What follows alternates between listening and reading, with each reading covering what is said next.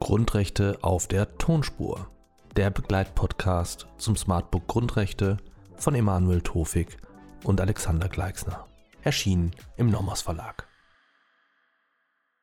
Messieurs, dames, bonjour. Ich begrüße Sie zum nächsten Video, in dem es um die wehrhafte Demokratie und um das Widerstandsrecht gehen wird. Wie findet das Prinzip der wehrhaften Demokratie Niederschlag im Grundgesetz? Was ist es überhaupt? Zunächst einmal einen Schritt zurück. Die Erfahrungen der jüngeren Verfassungsgeschichte zeigen, dass kein Recht und keine Freiheit vor der Gefahr des Missbrauchs gefeit sind. Gerade weil das Grundgesetz eine freiheitlich-demokratische Grundordnung etablieren und sichern will, muss es diese Freiheit, diese Ausrichtung vor den Feinden der Freiheit vor den Feinden der Verfassung schützen.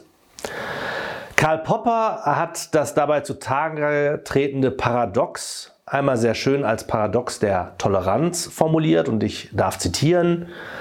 Uneingeschränkte Toleranz führt mit Notwendigkeit zum Verschwinden der Toleranz. Denn wenn wir die unbeschränkte Toleranz sogar auf die Intoleranten ausdehnen, wenn wir nicht bereit sind, eine tolerante Gesellschaftsordnung gegen die Angriffe der Intoleranz zu verteidigen, dann werden die Toleranten vernichtet werden und die Toleranz mit ihnen.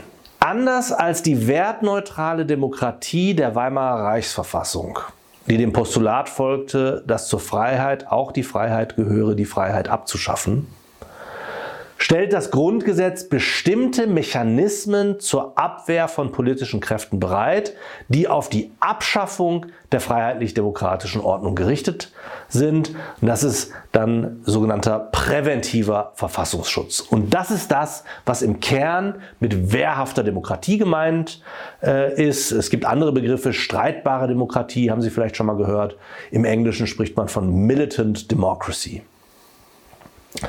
Beispiele dafür finden Sie etwa in Artikel 9 Absatz 2 Grundgesetz, dem Vereinsverbot, äh, in der Grundrechtsverwirkung nach Artikel 18 Grundgesetz, in den verschiedenen Regelungen zu den politischen Parteien in Artikel 21 Grundgesetz, insbesondere zum dort vorgesehenen Parteienverbot und in der Ewigkeitsklausel des Artikel 79 Absatz 3 Grundgesetz, der verhindert, dass gewisse Grundpfeiler der Verfassung angetastet werden, verändert werden können.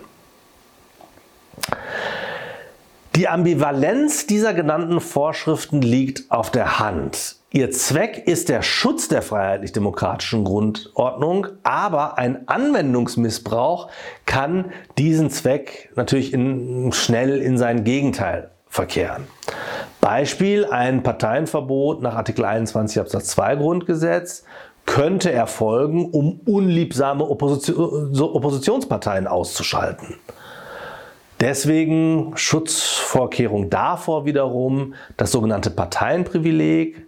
Nicht ohne Grund liegt also die Entscheidung über ein Parteienverbot beim Bundesverfassungsgericht Artikel 21 Absatz 4 Grundgesetz. Das führt mich zum Widerstandsrecht. Was regelt das Widerstandsrecht äh, im Grundgesetz? Es ist in Artikel 20 Absatz 4 Grundgesetz verankert und gewährt allen Deutschen ein grundrechtsgleiches Recht, kein Grundrecht, zum Widerstand gegen jeden Menschen, der es unternimmt, die verfassungsrechtliche Ordnung zu beseitigen, wenn andere Abhilfe nicht möglich ist. Und das ist mir sehr wichtig, weil dieses Widerstandsrecht in, in der jüngeren Vergangenheit immer wieder äh, in Anspruch genommen oder zitiert worden ist.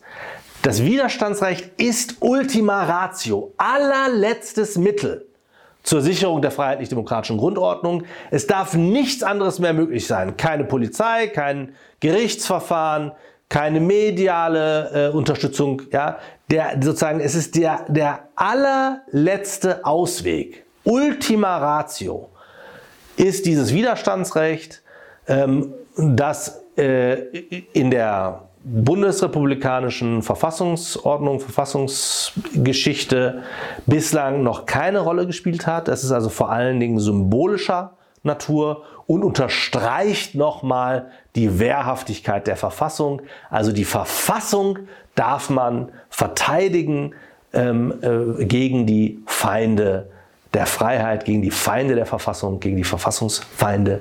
Ähm, das gewährt Artikel 20 Absatz 4.